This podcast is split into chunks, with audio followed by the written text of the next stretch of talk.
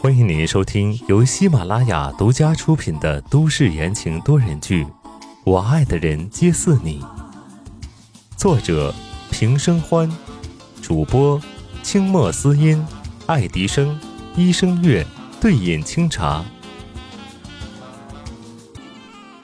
第二百六十二章，只是幻觉吗？因为温之夏回来了，所以白松特地吩咐厨房准备了一桌丰盛的晚餐，还顺便把白思年和江烟也叫了回来。正好赶上江心远和宋文安放学，江烟便将几个小的打包一起带回了白家。白松很是开心，白家很久没有这么热闹过了。饭桌上整整十个人围坐在一起。因为傅阳和于婷婷实在是白家举足轻重的人，再加上于婷婷也是江烟和温之夏的好友，所以他们两个也坐在了下手，还是坐在一起的。晚饭开始前，爷爷，江心远带着白木上前，恭恭敬敬的鞠了个躬，后面是宋文安也随着叫爷爷。白松闻声连忙叫好，看了几眼这小子。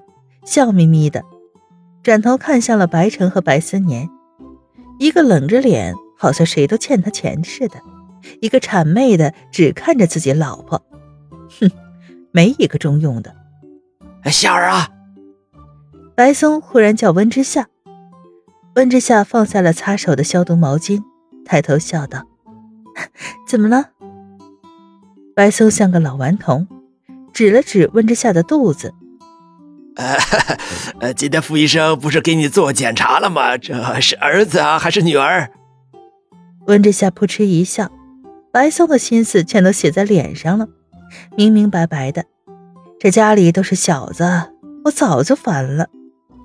这时，第一道菜上桌，香香的肉丸子汤，配了薄荷叶，看起来清香可口。干爹，我也不知道呢。温之夏活动了一下关节，把桌上的碗挪到了自己的面前，笑着回答白松。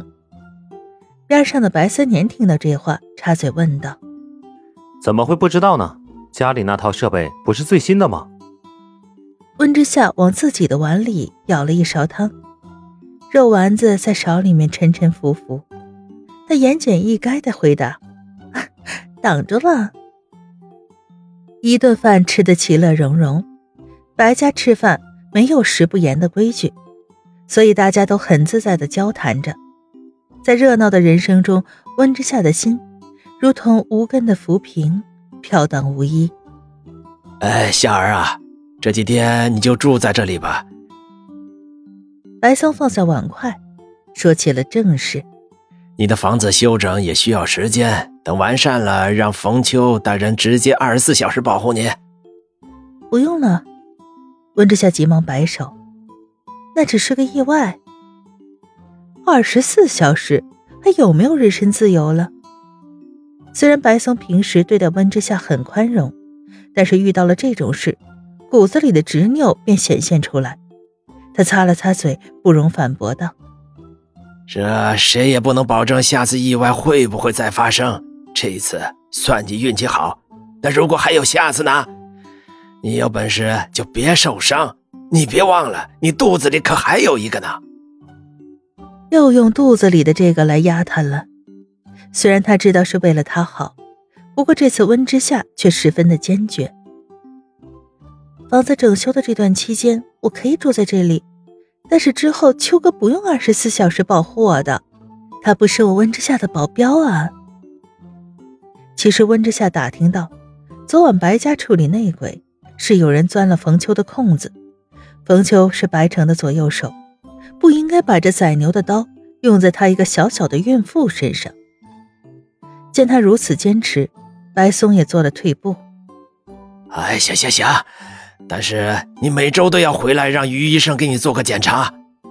行，温之夏爽快的答应。你可不准悄悄的安排人手。白松一头黑线。吃完晚饭后，众人各自回到了自己的房间。今天难得白思年和江烟也住了下来，之前温之夏被宋时清丢在白家过一段时间，那房间变成了温之夏的专属闺房。夜色深深，阳台上的玻璃浮现出一股雾气。洗完澡，温之夏觉得闷，便打开了阳台的窗户。一阵冷风吹进来，冷冽刺骨，却也让人清醒。踱步走上阳台，温之夏看着阳台下的围墙出神。这围墙不矮，甚至还有点高。不过当初听到消息，为了见宋时清翻墙而出的时候，可没觉得墙高。他伸手摸了摸被风吹得冰冷的阳台栏杆，温之夏的目光顺着这个方向向着围墙外看去。还好当时这围墙外面。杂草是不少的，不然当时肯定摔得很惨。不过现在已经被铲得干净了。等等，忽的温之夏眼神一定，围墙外面似乎站着一个人。外面光线太暗了，看得不是很清楚，只有一个轮廓剪影，直直的站着，面朝着温之夏的方向。才刚刚经历过有人闯进屋子，温之夏比任何时候都敏感。他脊背凉了凉，双手裹着浴袍，想要退回去。这时，围墙外的探照灯突然扫过了那人。他浑身包裹着，黑色的帽子拉低至眉骨，深灰色的围巾把整张脸都包了起来，只露出一对深邃黝黑的眼睛。可就是那一双眼睛。温之夏在看到的瞬间，猛然顿住了脚步，不可置信的跟那人对视了几秒。随即，那人迅速的消失在了黑夜之中，而寒风中的温之夏却动弹不得。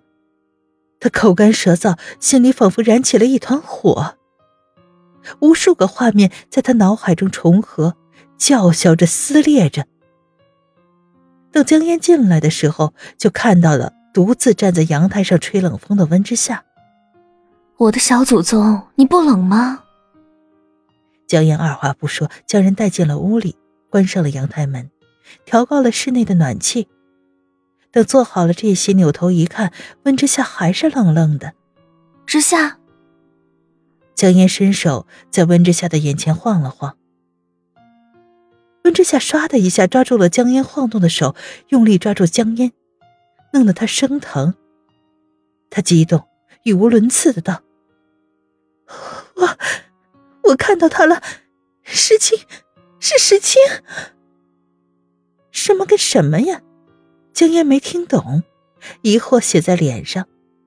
温之夏扯着他的手，哗的一下推开了阳台的门，指着围墙外面：“刚刚，刚刚石青就站在那儿，他正在看着我。”江烟顺着温之夏手指的方向看去了，什么也没有啊，企图纠正温之夏的想法。之夏，你可能是太想他了。没有，不是幻觉，我是真的看到了。温之夏委屈至极，他揪着江烟，要不然我们下去看看。说着，他就要拉着江烟往楼下走。之夏。